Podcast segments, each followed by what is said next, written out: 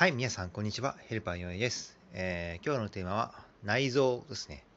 あの、内臓といってもね、あのお肉ですね。あ豚肉、鶏肉、牛肉、ね。まあ、メジャーなところの内臓、まあ、ホルモンとか、レバーとか、ね、ハツ、ハツ、うん、砂肝とか、うんまあ、そういったものですね。うんはい。